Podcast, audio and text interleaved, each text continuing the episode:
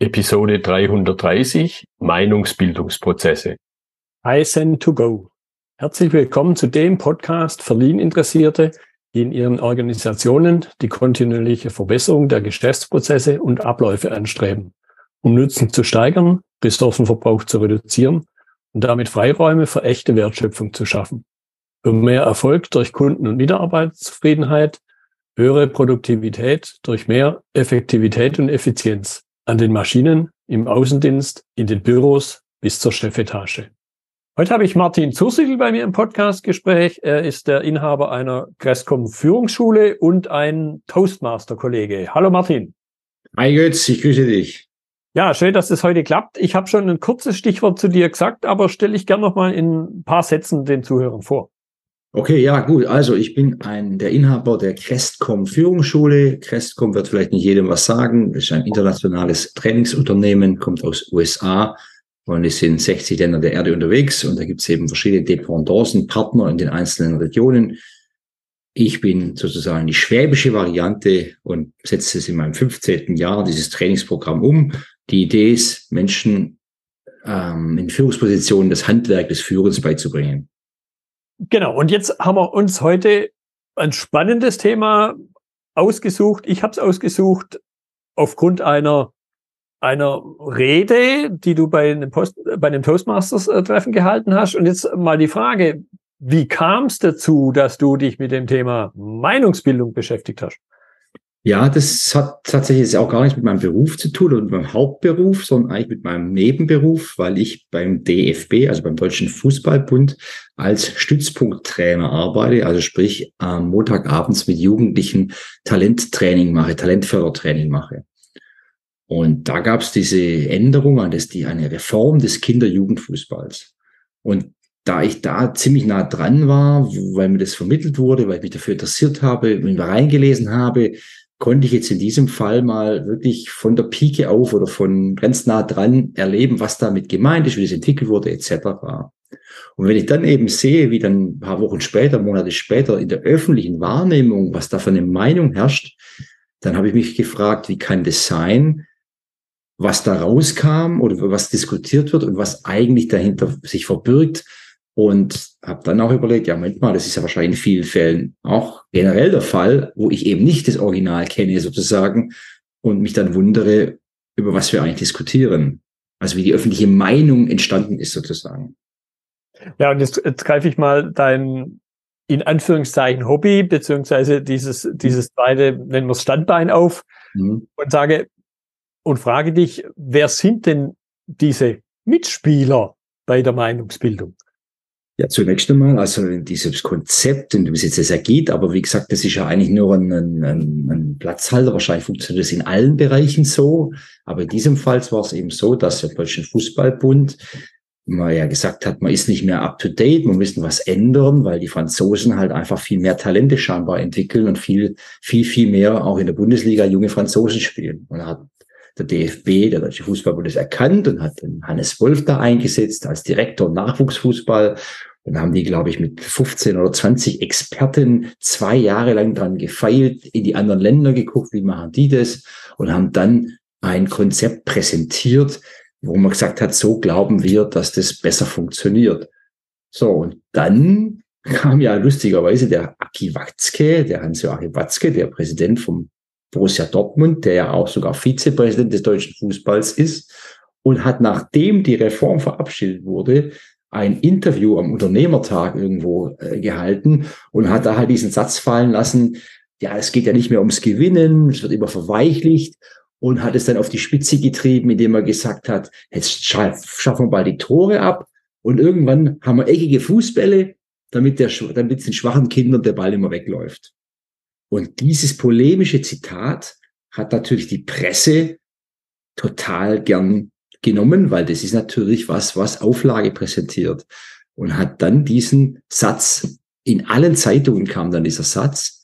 So, und jetzt lesen den Leute diesen Sätze und sagen, oh, da geht's ja gar nicht mehr ums Gewinnen und packen dann das ganze Thema Leistungsgesellschaft, Niedergang der BRD, äh, alles mit rein und haben aber gar nicht eigentlich im Original verstanden und auch die Journalisten haben es dann zum Teil später aufgelöst, dass es vielleicht gar nicht stimmt, weil es einfach auf Halbwissen beruht hat. Aber da ist diese Sache schon draußen und dann werden Experten in Medienrunden befragt. Experten in Anführungszeichen, weil einfach nur bekannt. So kommt ein CDU-Generalsekretär bei Maybrit Illner zu Wort.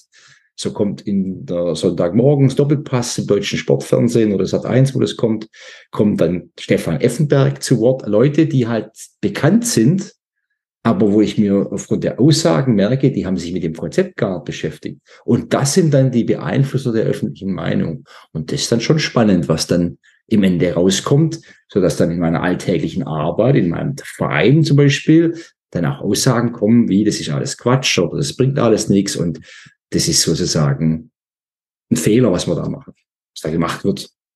Ja, was, was, was waren denn für dich so deine, deine Erkenntnisse aus, aus dem, was da, ich nenne es jetzt mal noch nicht Prozess, aus dem, was da bei allen Beteiligten in irgendeiner Form im Kopf passiert und zwischen den Beteiligten passiert? Ja, also ich fand das halt insofern total interessant, weil ich denke, es gibt ja ganz viele Themen, die in der Gesellschaft diskutiert werden. Jetzt hier in der Region Stuttgart hat man vor einigen Jahren das Thema Stuttgart 21. Ne? Und da gab es dafür und dagegen. Und ähm, da haben sich wahrscheinlich auch viele Leute nicht direkt mit dem Thema so beschäftigt, sondern haben halt Fetzen aufgegriffen. Und in diesem Fall habe ich jetzt eben mal sozusagen das Original gesehen, was da entstanden ist, was da geplant wurde. Ja, und dann passiert halt Folgendes, dass wie unsere Medien funktionieren, wie unsere, wie unsere, ja, wie die Journalisten natürlich, deren Auftrag, die sehen halt wahrscheinlich den Auftrag, ja, sind ja auch keine Experten wahrscheinlich in dem einzelnen Bereich und schnappen sich dann halt diese Zitate. Und ich fand es halt interessant, weil natürlich die wenigsten sich dann auch mal weiterlesen. Und wenn man dann mal weitergelesen hätte, hätte man in fast allen Zeitungen irgendwann Tage später auch ähm, Aufklärungen gelesen, also in der Welt, in der Zeit und sonst wo. Und der ARD kamen dann Kommentare, dass es alles gar nicht stimmt, was Watzke behauptet, ist alles viel Halbwissen, das ist überhaupt nicht korrekt, was da genannt wurde. Nur das liest natürlich kaum jemand mehr. Das heißt, für mich, wenn du eine Meinung beeinflussen möchtest, musst du halt sehr viel Wirbel machen, sehr viel Polemik und vielleicht jemanden ein, ein, Front, ein Gesicht haben, den alle kennen, der dann in deinem Sinne sozusagen argumentiert, weil Hannes Wolf vielleicht eben nicht so bekannt auch ist, vielleicht auch vergessen hat oder nicht so sehr erklärt hat, woher das kommt, was der Sinn dahinter ist, wobei Fakten scheinbar ja auch gar niemand interessieren, sondern nur das Schlagwort, die Polemik.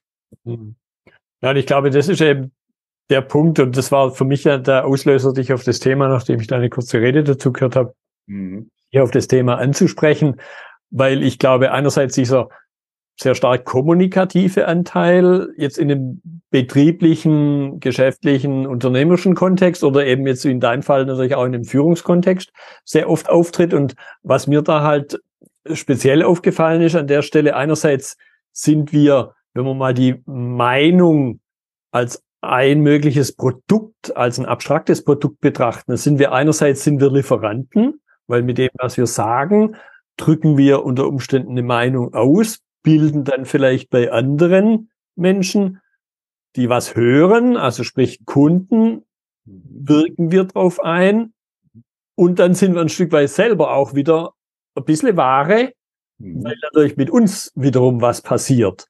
Und ich glaube, das bringt unheimlich viel Chance, darüber nachzudenken, weil da, glaube ich, unheimlich viele Effekte auftreten, die man im ganz klassischen geschäftlichen Kontext, betrieblichen Kontext ebenso auch haben. Ja. Ja, ich meine, es ist, glaube ich, schon so, dass wir nicht in einem Kommunikationszeitalter leben, sondern einem Überkommunikationszeitalter. Und dass du natürlich zugebombt wirst mit Nachrichten und Informationen. Und was hat es zur Folge? Dass wir natürlich nur noch scannen. Das heißt natürlich jetzt für mich, wenn ich jemanden beeinflussen möchte oder Aufmerksamkeit erregen möchte, muss ich irgendwie herausstechen aus dieser Masse der Informationen, dass irgendwelche anderen Medien das aufgreifen und daraus irgendwie, ja, eine Lawine wird, eine, eine Informationslawine. Und das schaffe ich natürlich scheinbar nur. Amerikanische äh, Trump ist ja ein Beispiel. Dessen Aussagen werden wahrscheinlich viel öfters gehört und gelesen und verteilt, als jetzt vielleicht die rational ähm, vielleicht auch besseren Argumente von irgendwelchen anderen Politikern in, in den Vereinigten Staaten. Und das heißt eigentlich traurigerweise vielleicht auch, ja, das geht eigentlich nicht um den Inhalt, sondern es geht eigentlich nur um die, ja, möglichst verkürzt, möglichst, mh, mm, ja, polemisch, um Reichweite zu erlangen. Und dann haben wir natürlich das Thema Ahnung und Meinung, dass natürlich viele, die eigentlich keine Ahnung von dem Thema haben, trotzdem sehr meinungsstark sind und das auch oft sehr schwarz-weiß darstellen und sagen, na ja, das ist so und so. Die sagen nicht für und wieder, man muss es abwägen und es gibt Argumente dafür und dagegen, sondern die hauen halt was raus und sagen, wir schaffen die äh, Leistungsgesellschaft ab oder sowas. In dem Beispiel jetzt. Mhm. Und das heißt, ich muss natürlich auch mal als Konsument dann wieder überlegen, wer sagt das eigentlich und mit welcher Berechtigung sagt diese Person das, anstatt es einfach erstmal aufzunehmen und nachzuplappern. Befürchte aber, dass unser Gehirn das gar nicht so kann und man halt gar nicht mehr weiß, man schnappt Bocken auf und denkt dann immer drüber nach, wo habe ich das eigentlich gehört? Und dann hörst du halt viele Menschen, die sagen, ich habe mal gelesen, dass mhm. wissen auch nicht mehr, wer der Autor war und glauben aber, dass wenn ich es gelesen habe, dann muss es stimmen. So, und dann haben wir eigentlich den Salat, ja. Ja, und es, es sind, glaube ich, Effekte, die begegnen mir ganz oft in einer ähnlichen Art und Weise. Ich habe irgendwo ein Problem mhm. oder ich kriege ein Problem zugespielt und dann ist, glaube ich, auch sehr menschlich, dann da ganz schnell so aus der Hüfte irgendwas zu schießen. Aber das Problem, also im Sinne einer Lösung, aber das Problem noch gar nicht wirklich verstanden zu haben. Und ich glaube, auch da steckt dann manchmal ganz viel Meinung drin.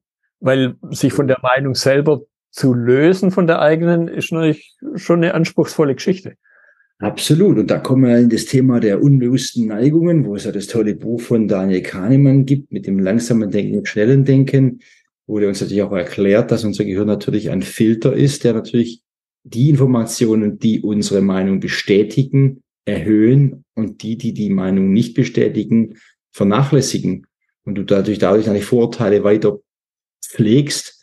Und ich denke, das ist A, Bewusstwerdung dieses Prozesses und B, halt einfach seine Meinung mal zurückzuhalten. Und es gibt schon auch sehr viele Menschen in meinem Umfeld, du sagst eine Aussage und sofort wissen die Bescheid.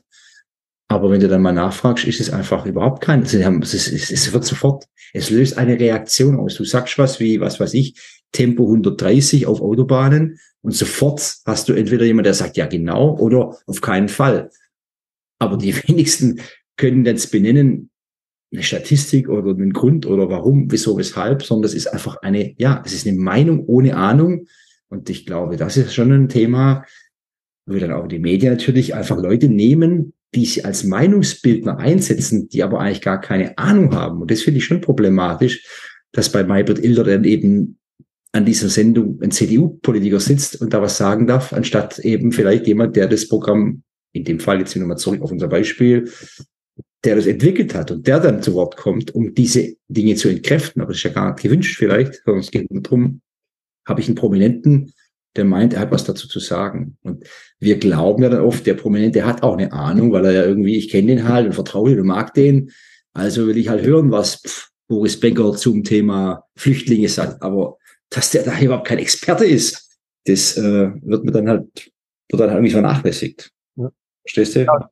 ja, und bei dem, was du jetzt gerade sagst, kommt mir auch der, der Punkt in den Sinn, ein Stück weit geht es natürlich, glaube ich, auch Führungskräften so. Und, und da greife ich natürlich jetzt mal einfach deine Erfahrung, mhm. mich ja ganz gerne mal aufgreifen. Weil mhm. ich glaube, auch da so eine Art von, von Reflex, das muss ja gar nicht mal bös gemeint sein. Aber wie du es gerade angedeutet hast, glaube ich, könnte ich mir vorstellen, bestätige oder widersprich mir da gerne, äh, dass eben halt auch Führungskräfte diesem Reflex unterliegen können, wenn es sich jetzt also um irgendein fachlich-technisches Thema handelt. Total. Also guckst du nur mal an das Thema Elektromobilität zum Beispiel, wie da die Leute erstmal reagiert haben und das Tesla, was das da alles soll und das alles Quatsch wäre. Oder wenn du nur einmal das Stichwort Generation Z oder Homeoffice oder Klimakleber in den Mund nimmst, da kommen sehr heftige Reaktionen natürlich auch teilweise und zwar sofort und spontan, wo ich auch den meisten unterstelle, dass sie sich nicht nur ganz in der Tiefe mit auseinandergesetzt haben, sondern weil es vielleicht auch zu meinem eigenen Nachteil vielleicht ist, ne? weil ich vielleicht dann dadurch mehr Steuern zahlen muss oder mein Geschäft. Wenn ich natürlich im Automobil beim Daimler arbeite, höre ich natürlich nicht gern, dass möglicherweise ein Elektromotor vielleicht Vorteile hat oder dass es äh, vielleicht möglicherweise ähm, sauber ist oder was auch immer, die positiven Argumente. Es gibt ja sicherlich auch Argumente dagegen, aber dass man die positiven Argumente gar nicht hören will, weil es ja dann meinen eigenen Arbeitsplatz gefährdet. Und dass man dann natürlich in der Peer Group, in seinem Unternehmen natürlich auch immer nur Leute hat, die ebenfalls die gleiche Meinung haben. Und dann hast du auf Instagram und Facebook natürlich auch wieder nur angezeigt, auch wieder von Leuten, die deine Freunde sind, die auch diese Meinung haben. Und plötzlich bist du komplette Überzeugung, ich habe recht. Und alles andere sind Idioten. Und da haben wir schon sehr viele Universalgelehrte, sehe ich dann auf Facebook, die eigentlich so ziemlich zu jedem Thema wissen, dass alles Idioten sind, aber sie die Weisheit mit Löffel gefressen haben. Und das heißt, da ist die Führungskraft überhaupt nicht davor gefeit. Äh, Im Gegenteil, dass sie das übernimmt. Und ich glaube, da haben wir verlernt auch ein Stück weit vielleicht, oder haben es nie gelernt, weiß ich nicht, ob es früher anders war, diese, diese Grautöne zu erkennen und diese, ja, zu trennen, was ist Ahnung und was ist Meinung. Ja, und, und dann eben ein Beispiel, dieses Beispiel jetzt zu nutzen und halt dann jemand zu fragen, der davon eine Ahnung hat und nicht dies, diese alle vier Jahre 80 Millionen Bundestrainer äh, dem, mhm. dem Thema zu verfallen. Mhm. Und mhm. jetzt, wenn ich es jetzt wieder auf meinen Kontext übertrage, ja, die Empfehlung an die Führungskraft, geh mhm. halt mal vor Ort, dort, mhm. wo irgendwas passiert und frag den, der davon wirklich betroffen ist. So, genau. Viel übertragen halt, frag jemand, der mit in diesem Team saß, die diese Strategie entwickelt haben. Genau. Und dann würde ich jetzt sagen, wenn ich halt einen Prozess verbessern will, dann sollte ich halt jemanden fragen, der wie du sich da jahrelang mit beschäftigt hat und auch beweisen kann, dass es irgendwo auch mal funktioniert hat, was er da erzählt. Oder jemand, der aus der Praxis kommt und ein extrem erfolgreiches Unternehmen leitet oder einfach auch bewiesen hat, dass er es hinbekommen hat. Und das ist ja eigentlich auch irgendwie logisch für jeden Einzelnen. Wenn ich sage, wenn ich abnehmen will, würde ich vielleicht nicht jemanden fragen, der extrem übergewichtig ist, sondern jemand, der vielleicht selber schon mal das hinter sich hatte. Und das leuchtet uns ja irgendwie ein, aber trotz allem hören wir dann doch immer wieder hin, wenn ich zum Beispiel sage, ich habe Hüftschmerzen oder so, dann hat natürlich jeder, den du triffst, hat einen Tipp für dich. Ja. Und dann ist schon schwierig auch zu sagen, sich dann, halt mal, wer ist denn das gerade? Wer redet denn da gerade mit mir? Weil der, er fand einen Opa hat, der auch sich die Hüfte operieren hat lassen, sagt er dir, was er glaubt oder sie glaubt, was richtig ist. Und das natürlich in einem gut gemeinten Ansatz der Hilfestellung. Und da muss man schon sich auch selber immer wieder hinterfragen, halt mal, wer sagt das und warum sagt er das und was ist sein Proven Record, seine Historie, seine Beweis oder, oder Kompetenz, wo ich sage, das könnte hinhauen. Aber da haben wir ja gerade auch vorher gesagt, nur dass der Fußball gespielt hat als Profi, heißt jetzt lange nicht, dass der sich mit Nachwuchsfußball auseinandersetzt. Da wäre die Frage, hat er überhaupt Kinder? Hat er jemals auf dem Fußballplatz gestanden und das Konzept gesehen? Und deswegen ist natürlich auch gar nicht so einfach für uns rauszufinden, ist es wirklich ein Experte? Und da glaube ich, muss dann halt vielleicht auch mal ein bisschen recherchieren oder Fragen stellen oder hinterfragen.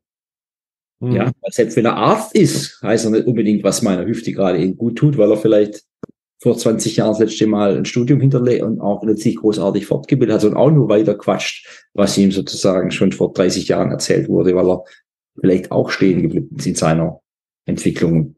Boah, ja, das ist dann schon eine Herausforderung, den richtigen Ratgeber äh, zu finden. Und da sagt man ja manchmal, äh, schlechter Rat ist teuer, hast du sogar du mal gesagt. Ne? Ja, und manchmal, glaube ich, steht man natürlich auch vor dem Dilemma, dass man manchmal, ja, sehr spekulativ, vielleicht sogar schon ein Bild hat von der Lösung und dann mhm. nur noch nach einer Bestätigung sucht. Natürlich, absolut. Das ist ja deine vorgefertigte Meinung, die du irgendwann mal übernommen hast.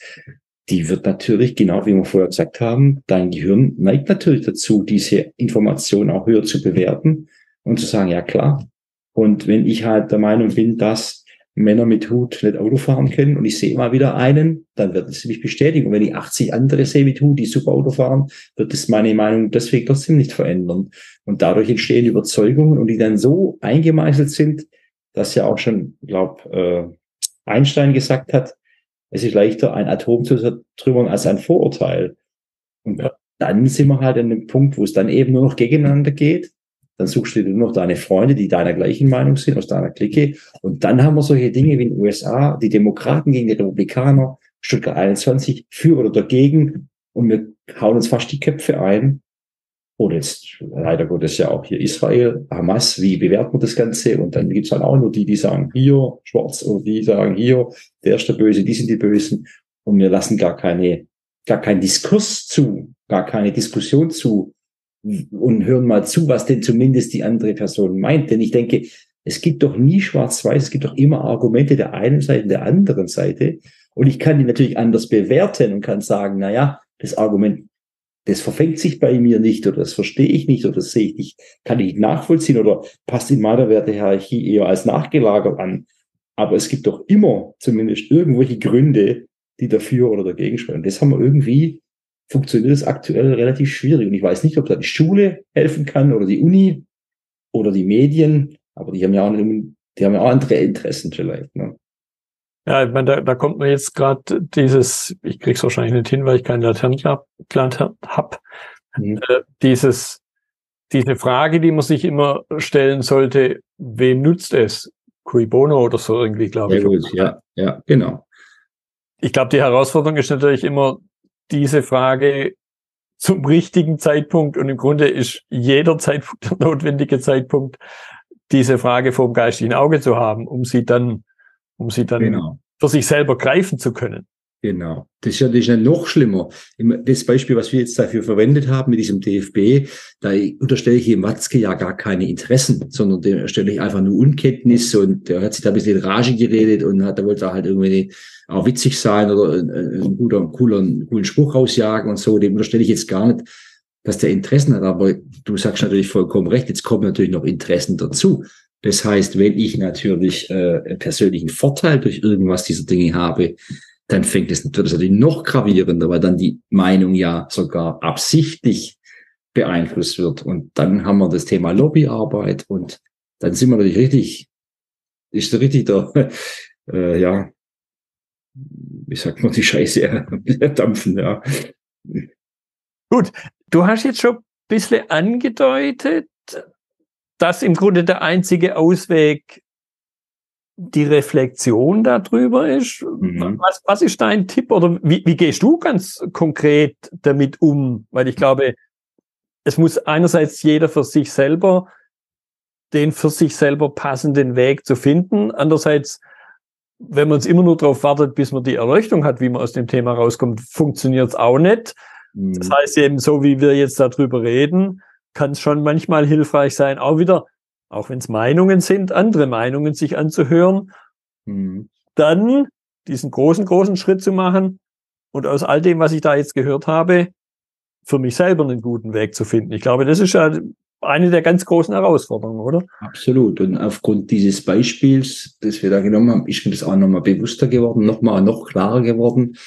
Und deswegen versuche ich also A, immer natürlich zu, zu fragen, wer sagt was, hat diese Person eine berechtigte, eine, eine, nachweisbare Ahnung von dem Thema, was du gesagt hast, hat sie einen Nutzen für dieses Thema, weil sie eine Wahl gewinnen will, ein Produkt verkaufen will. Man sagt das so schön, frag nicht den Friseur, wenn du einen neuen Haarschnitt brauchst oder ob du einen neuen Haarschnitt brauchst. Also es gibt dann Interessen und dann versuche ich mich selber zu reflektieren und zu sagen, okay, und versuche auch immer na immer wäre völlig übertrieben, aber oft dann den Perspektivwechsel einzunehmen und sagen, ja gut, was würde denn jetzt die andere Person sagen? Und dass ich mir bewusst mache, dass das Leben halt leider Gottes oder Gott sei Dank ein komplexes Thema ist und viele Zusammenhänge sind, gerade in unserer heutigen Zeit, wo alles so schnell geht und schnelllebig ist. Und dass diese Schwarz-Weiß-Antworten eigentlich seltenst tatsächlich realistisch sind. So, und äh, dann glaube ich, oder versuche versuch ich des Weiteren auch, mich mit Leuten, die eine andere Meinung haben, das auszuhalten und mit denen zu reden. weil ich oft feststelle, wir sagen dann, mit dem rede ich gar nicht mehr. Und da weiß ich dann auch nicht, ob das die beste Idee ist, weil wenn wir ein meinungsfreies Land sein wollen, dann muss ich halt auch die Meinung aushalten, auch wenn es nicht meine eigene ist und mich mit diesen Leuten dann vielleicht auch auseinandersetzen, weil ich denke, wenn ich ihnen mit denen nicht mehr rede, ja, dann wird die Meinung sicherlich eh nicht verändert. Ich kann sie ja nur vielleicht überhaupt verändern, wenn ich mit denen mal rede und sage, okay, ja gut, verstehe ich, wie du das, oder ich versuche es zu verstehen, wie er, wie die Person tickt und wie sie auf diese Idee kommen, diese Ideen kommen und kann dann nur sagen, ich sehe es vielleicht ein bisschen anders, aber wir sind trotzdem, können wir ja vielleicht sogar befreundet sein oder uns tolerant tolerieren, aushalten und sagen, wir sind uns einig, zumindest uneinig zu sein. Und das vermisse ich dann so ein bisschen bei manchen und das ist so was, wo ich damit versuche, besser umzugehen und damit ganz, ja, mir die Illusion habe, damit gut klarzukommen oder besser klarzukommen. Ja, ich glaube, dieses Bewusstmachen, das ist der, ja, ich würde fast so weit gehen zu sagen, das ist der Schlüssel, um mit dem Thema umzugehen, ohne dass es jetzt damit die Lösung auf dem Silbertablett ist. Mhm. So, jetzt sind wir beide halt 50, ja, und es ist halt die Frage, ein 16-Jähriger, ist der auch schon, weiß der sowas, wie kriegen wir sowas, also, weißt du, wie kann man so, ja, ich denke, man kann es nur durch Vorleben, durch so Sachen über Bildung, über Reden, ja, kann man es versuchen weiterzutragen, ja. Ja, und ich glaube eben, das ist für mich auch ein Stück weit eine Motivation, diese Episoden zu machen, eben Anstöße zu geben. Absolut. Dinge, ja, die man vielleicht in einem etwas fortgeschrittenen Alter halt dann auf, durch andere Augen, durch vielleicht ältere Augen halt betrachtet, mhm. jemand mitgeben. Ein Stück weit, glaube ich, ist das auf einer ähnlichen Ebene auch das, was du in, in deinen Jugendtrainings machst hm. Vielleicht nicht, dass du ihn jetzt nur zeigst, wie man gegen den Ball tritt, um es ein bisschen flapsig auszudrücken, sondern halt auch drüber nachzudenken, was denn sonst noch passiert. Mhm. Mhm. Das ist tatsächlich auch, glaube ich, mit einer der wichtigeren Aufgaben äh, eines Jugendtrainers oder Lehrers. Nicht nur die fachliche Vermittlung, sondern vielleicht auch genau sowas. Ähm, wie komme ich zu einem Urteil? Ja, wie komme ich zu einem Urteil oder wie bilde ich mir eine Meinung? Ja, und es, was, um bei der Fußballmetapher vielleicht zu bleiben, obwohl ich da ja blutiger Laie bin, mhm. man hat halt nicht immer die Chance, den, den VAR zu rufen und selbst er unterliegt ja einer gewissen immer noch äh, Interpretation dessen, was er da sieht. Mhm. Mhm.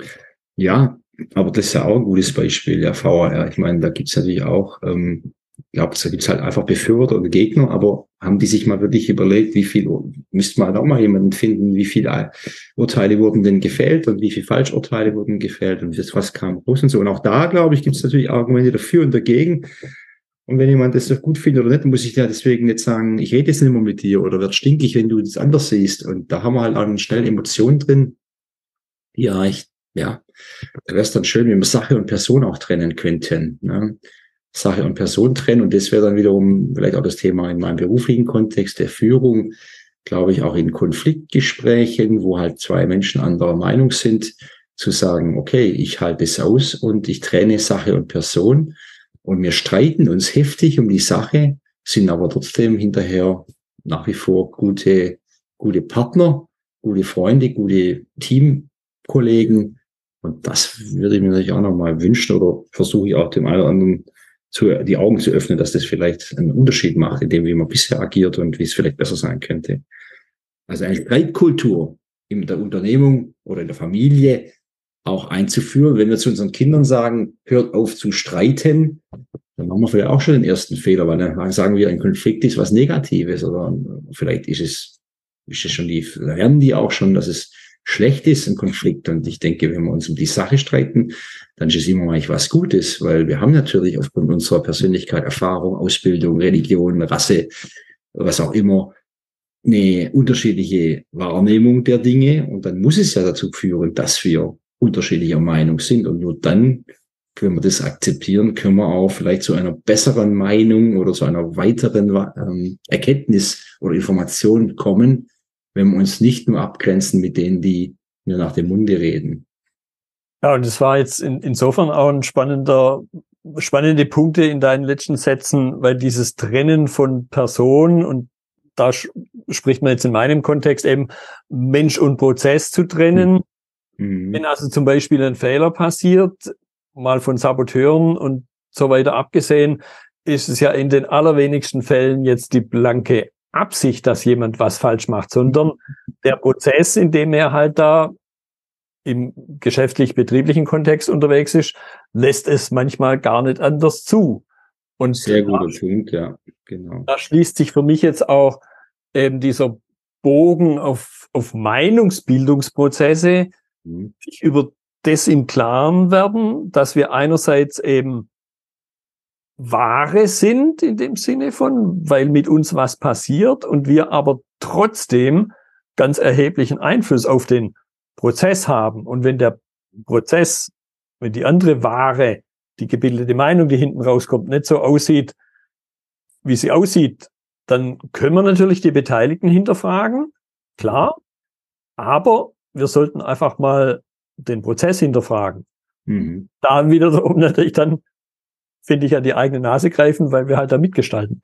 Mhm, mhm, mhm, mhm. Ja, das stimmt, das ist gut, ja. Ja, Martin, das war jetzt eine spannende Episode. Dass das eine etwas andere Episode wird, war mir im Grunde im Vorfeld klar, aber es hat sich für mich definitiv gelohnt, weil da jetzt in der Haltung mir noch ein paar Sachen klar geworden sind, die ich vorher wahrscheinlich selber so gar nicht ausgedrückt hätte. Deshalb danke ich dir sehr für deine Zeit. Ja, ganz herzlichen Dank. Hat Spaß gemacht, auch mit dir darüber zu reden. Und beim Reden ortet man ja auch seine Gedanken. Und deswegen hat es für mich auch, äh, war es eine schöne Sache. Danke dir. Das war die heutige Episode im Gespräch mit Martin Zursiedel zum Thema Meinungsbildungsprozesse. Notizen und Links zur Episode finden Sie auf meiner Website unter dem Stichwort 330. Wenn Ihnen die Folge gefallen hat, freue ich mich über Ihre Bewertung bei Apple Podcasts. Sie geben damit auch anderen Linieninteressierten die Chance, den Podcast zu entdecken. Ich bin Götz Müller und das war KSN2Go. Vielen Dank fürs Zuhören und Ihr Interesse. Ich wünsche Ihnen eine gute Zeit bis zur nächsten Episode und denken Sie immer daran, bei allem, was Sie tun oder lassen, das Leben ist viel zu kurz, um es mit Verschwendung zu verbringen.